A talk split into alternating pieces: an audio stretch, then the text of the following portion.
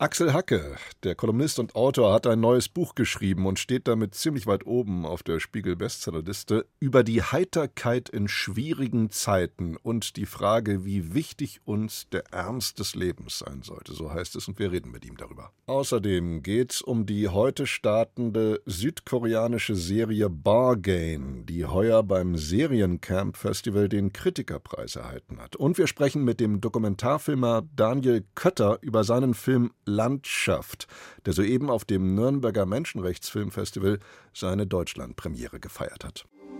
Das Album, das wir heute vorstellen, ist seinem Titel nach ein Zungenbrecher. Motte Wolonuvok heißt es und es stammt vom Kanadier Jeremy Dutcher, der indigene Vorfahren hat. Seine Familie ist Teil der First Nations, wie sich die Ureinwohner Nordamerikas heute nennen. Hier ist Jeremy Dutcher mit Sakon.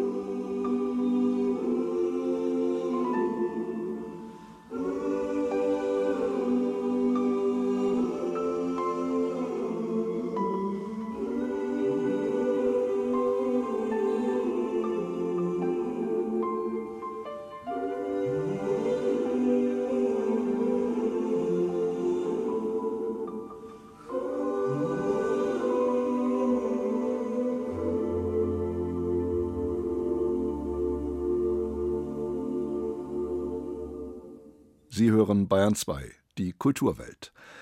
Heiterkeit ist eine moralische Frage. Mürrische Leute, die andere mit ihren Problemen behelligen, halte ich für rücksichtslos. So hat es Hans Magnus Enzensberger mal gesagt, den man als grundheiteren Menschen beschreiben darf. Aber was ist das überhaupt? Heiterkeit. Und darf man eine heitere Lebenshaltung an den Tag legen angesichts all der Klima- und Energiekrisen, der Kriege und Naturkatastrophen um uns herum? Kann man da einfach heiter weitermachen? Über die Heiterkeit in schwierigen Zeiten und die Frage, wie wichtig uns der Ernst des Lebens sein sollte, hat der Münchner Autor Axel Hacke ein Buch geschrieben. Und da er gerade in Italien weilt, bin ich mit ihm über eine hoffentlich halbwegs stabile Leitung verbunden. Grüß Gott, Herr Hacke. Ja, hallo, grüß Gott.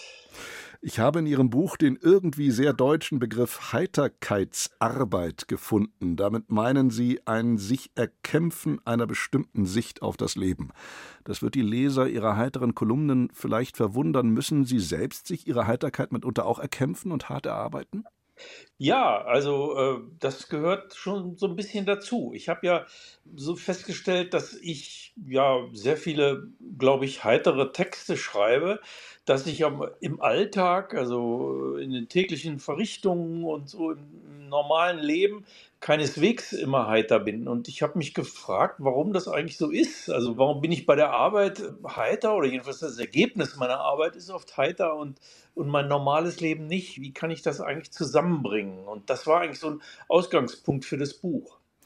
In Ihrem Buch geht es anhand vieler auch durchaus lebensnaher, lebenspraktischer Beispiele um das Erlangen dieser Lebenshaltung der Serenität, der Heiterkeit, die ja auch viel mit Gelassenheit, mit Gemütsruhe, ja auch mit Souveränität zu tun hat. Mit ihrer Hilfe meistern wir dann schwierige Situationen, sei es beim Elternabend, sei es beim frühen Tod eines engen Freundes oder auch im familiären Beziehungsalltag. Ist das eine Art Vademekum, eine Art Heiterkeitsratgeber, den Sie da geschrieben haben? Also ich bin äh, eigentlich kein großer Freund von Ratgebern, deswegen nicht, weil da immer so steht, erstens, zweitens, drittens, das und das müssen Sie machen, dann sind Sie heiter.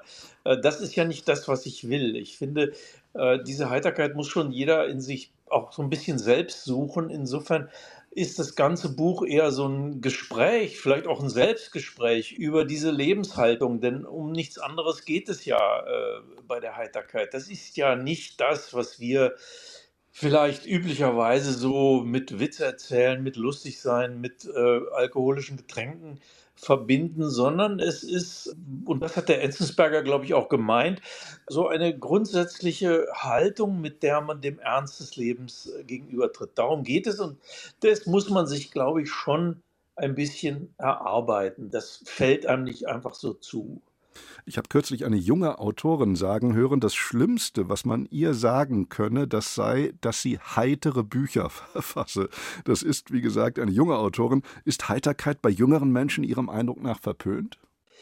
Also, das kann man so ganz grundsätzlich vielleicht nicht sagen, aber es gibt schon sowas wie einen Generationenkonflikt, glaube ich. In dem Sinne, dass junge Leute ihren Eltern, und da weiß ich, wovon ich rede, als Eltern vorwerfen, dass sie sozusagen mit ihrer Leichtlebigkeit äh, sozusagen die Welt verspielt haben, ja, sie, indem sie die Sache nicht wirklich ernst genommen haben. Das Ergebnis sind die Klimaszenarien und so verspielt haben, was die Zukunft äh, genau dieser Generation sein könnte. Und die tritt dem tatsächlich dann sehr ernst gegenüber auf. Das stimmt schon. Das nennen Sie dann die neue Beschwertheit der Jungen. Liegt es auch daran, dass gerade die Jüngeren Tag ein, Tag aus auf den ach so sozialen Medien unterwegs sind und dort auf TikTok oder Instagram oder wo auch immer besonders streng geschaut wird, ob jemand sich wohl verhält? Sind diese Kanäle und Plattformen Heiterkeitsverhinderer? Hm, da ist was dran, weil dort wird es ja immer sehr schnell ernst und äh, sehr schnell auch vor allem aggressiv. Also da fehlt ja jede Gelassenheit. Das merkt man ja sofort. Da ist ja immer irgendeiner dabei, der irgendeine doofe Bemerkung macht und dann steigen die anderen darauf ein und dann wird nur noch gestritten. Also das ist sicher nichts, äh, was die Sache irgendwie einfacher macht. Aber wahrscheinlich ist es doch letztlich mehr. Also ich glaube einfach, dass gerade wir Deutschen doch dazu neigen, sozusagen den Ernst in den Vordergrund zu schieben und das, was man daran anders sehen könnte, so ein bisschen hintanzulassen. Das ist, wenn man von Heiterkeit redet, dann redet man ja schon von einer Entscheidung. Und ich glaube, das ist der erste Punkt, den man da sehen muss, dass man sich schon auch dafür entscheiden muss, dass man sein Leben nicht in, in tiefem Ernst und vergrübelt sein und so verbringen will, sondern äh, auch damit äh, die Dinge ein bisschen von der Seite zu sehen. Aber auf diesen Kanälen der sozialen Medien werden ja auch gern Emojis verwendet, wofür Sie das schöne deutsche Wort Gefühlsgesichter prägen in Ihrem Buch. Vielleicht ist es ja bezeichnend, habe ich mir gedacht, dass es gar kein Emoji, kein Gefühlsgesicht für Heiterkeit gibt. Ich weiß gar nicht, ich kenne die ganzen Gesichter da nicht auswendig alle, aber, aber wenn, wenn, dann ist es ja immer dieses Tränenlachen da, das ja. da so abgeschickt wird. Und wie gesagt, darum geht es nicht. Es geht ja darum, also ich finde immer ein ganz schönes Beispiel ist, ist Loriot. Wenn man in dessen Sketchen mal alles Komische abzieht, dann bleiben ja äh, ganz traurige Gestalten übrig. Leute, die sich nicht mal mehr über ein Frühstücksei oder das Sitzen im Sessel verständigen können, sondern dann kommen irgendwann Mordgedanken auf. Und das heißt, daraus hätte man auch äh, eine Menge äh, Tragödien schreiben können. Genau das hat Loriot aber nicht getan.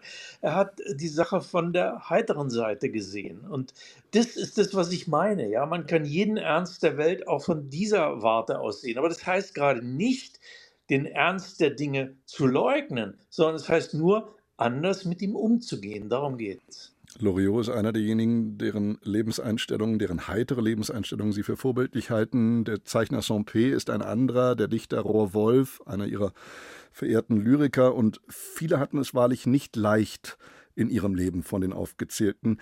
Dennoch haben sie diese Lebenseinstellung den widrigen Umständen nach gerade abgetrotzt, also Krankheiten, schwierigen Kindheiten, Verfolgungen, denen zum Beispiel der großartige Kabarettist Werner Fink in der Nazizeit ausgesetzt war, an denen Sie dankenswerterweise erinnern. Was können wir von denen lernen? Ja, also wenn Sie an Saint-Pé denken, Saint-Pé hatte eine äußerst schwere Kindheit, sehr schwierige Eltern, die immer zu gestritten haben. Der Vater war häufig betrunken. Das lag einfach daran, dass er nicht viel vertragen hat, er aber trotzdem viel getrunken und deswegen immer Streit äh, mit der Mutter gehabt. Und das war schwer für den. Aber er hat eben das, was ich diese Entscheidung genannt habe, diese Entscheidung hat er irgendwann äh, getroffen, zu sagen, ich kann mein Leben nicht in Traurigkeit verbringen, sondern ich will dieses Heidere im Leben haben. Und wenn Sie Saint-Pés Bilder anschauen, die meisten haben das ja irgendwie vor Augen dann, dann sehen Sie ja immer diese relativ kleinen Menschen, die äußerst intensiv mit irgendwas beschäftigt sind. Mit Geige spielen, mit Passionsen legen, mit Gesprächen, mit Fahrradfahren und so. Und äh, wenn ich diese Bilder sehe, ich bin immer unglaublich berührt äh, von denen. Wahrscheinlich auch deswegen, weil man sich selbst darin wiedererkennt.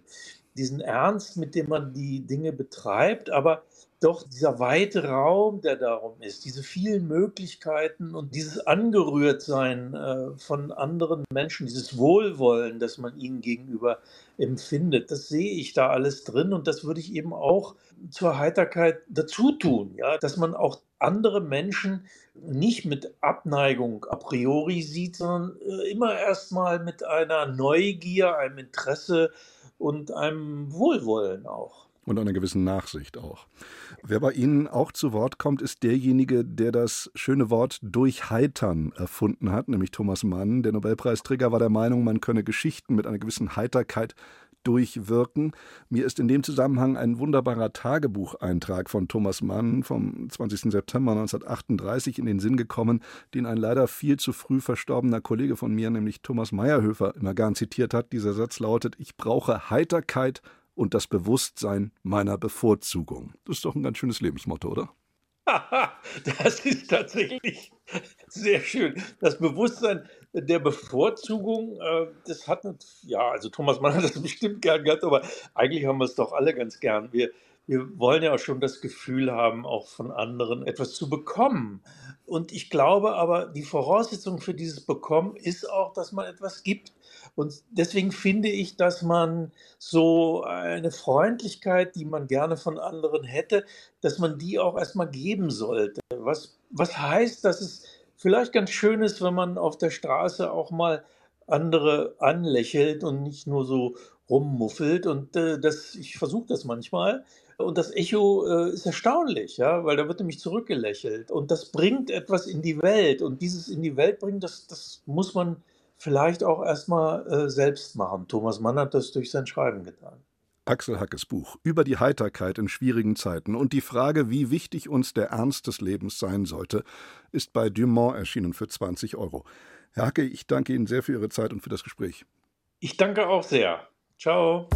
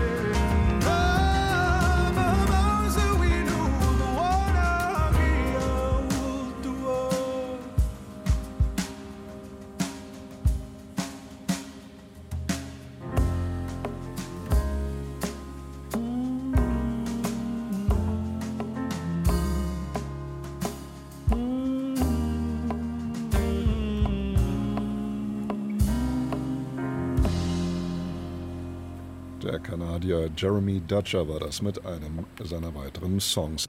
Vor zwei Jahren hat eine brutale Serie aus Südkorea einen wahren Hype ausgelöst und zu Debatten über Jugendschutz geführt. Sie werden sich erinnern, die Netflix-Serie Squid Game erzählte von ein paar armen Schluckern, die für einen Millionenbetrag ihr Leben aufs Spiel setzten im wahrsten Sinne des Wortes, und in tödlichen Spielen gegeneinander antraten. Die Ästhetik, das originelle Setting und die Brutalität haben aus der Serie einen Überraschungshit machen können. Nun schickt sich eine neue südkoreanische Thriller-Serie an, das Erbe von Squid Game anzutreten. Bargain, was auf Deutsch so viel heißt wie Geschäft oder Handel. Vanessa Schneider. 아니에요. 찾기가 힘드셨죠? 여기에 좀 외지더라고요. In den ersten Minuten ist die neue südkoreanische Thriller-Serie Bargain noch ein beklemmendes Kammerspiel. In Zimmer 506 eines mehrstöckigen Motels empfängt Ju Young einen Kunden. Er vergewissert sich, dass sie noch zur Schule geht, wie versprochen, und keine sexuellen Erfahrungen gemacht hat. 주영아, 어, 내가 너한테 100만 원은 다줄 없을 것 같아. nach etwas hin und her schickt sie ihn in die Dusche und verlässt heimlich das Zimmer. Ju Yong ist keine Prostituierte, sie arbeitet für einen Organhändlerring und versteigert die Organe ihrer Freier. Aus dem Kammerspiel wird nun ein Action-Thriller. Während der Freier Hyung-Soo für die Operation vorbereitet wird, versammeln sich in Zimmer 506 schon die Auktionäre. Darunter eine Stammkundin mit zu viel Geld und ein verschuldeter Sohn, der für seinen Vater sein eigenes Auge verpfändet. Doch als das erste Gebot besiegelt ist, beginnt das ganze Gebäude zu beben. Das Motel stürzt ein und begräbt die Organhändler, Freier und Auktionäre unter sich. Ein Kampf ums Überleben beginnt. Auf allen Etagen des Motels und alle gegen alle. Bargain hält sich nicht mit Erklärungen auf. Die sechs Folgen sind jeweils nur eine halbe Stunde lang und temporeich inszeniert. Die Serie wirft das Publikum mitten ins Geschehen und prescht schon in den ersten 20 Minuten ohne Atempause von einer abgedrehten Situation in die nächste.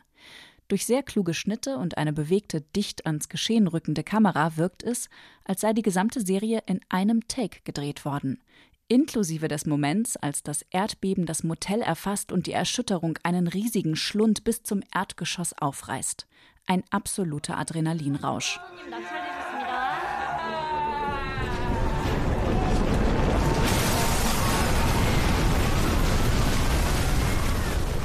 Die Serie basiert auf einem gleichnamigen und mehrfach ausgezeichneten südkoreanischen Kurzfilm von 2015. Das merkt man Bargain an. Die Charaktere wurden zwar ausgearbeitet, kommen aber über das Klischee oft nicht hinaus. Und auch die Handlung ist alles andere als komplex. Diese kleinen Makel gleicht die Serie aber durch ihre effektive und mitreißende Umsetzung mehr als aus. Absurd komische Momente und Dialoge lockern die düstere und angespannte Stimmung immer wieder auf. Der Freier Hyung-Soo etwa tapst anfangs nur mit knallroter Unterhose und roten Gummistiefeln bekleidet durch die Trümmer und spielt sich als moralisch überlegener Held auf, obwohl er nur deshalb halbnackt in dieser Situation steckt, weil er sich Sex mit einer Minderjährigen kaufen wollte. Auch wenn Charaktere wie er sympathische Züge zeigen, erinnert uns die Serie daran, dass sie keine unschuldigen Opfer ihrer Umstände sind, sondern auch Täter mit einem schrägen Moralverständnis.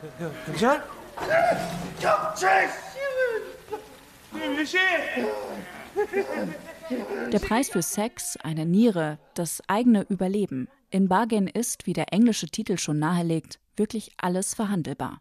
Eine Allegorie auf Turbokapitalismus und Neoliberalismus in der Klimakrise. Die Charaktere kämpfen rücksichtslos ums eigene Überleben und um das Geld, das die Organhändler im Motel verstecken, während die Welt untergeht und damit auch alles, was Erfolg und Besitz irgendeinen Wert beimisst. Bargain ist eine ebenso clevere wie actiongeladene Serie, der man sich schon nach den ersten Minuten nur schwer entziehen kann. Ab heute zu sehen bei Paramount Plus die Serie Bargain.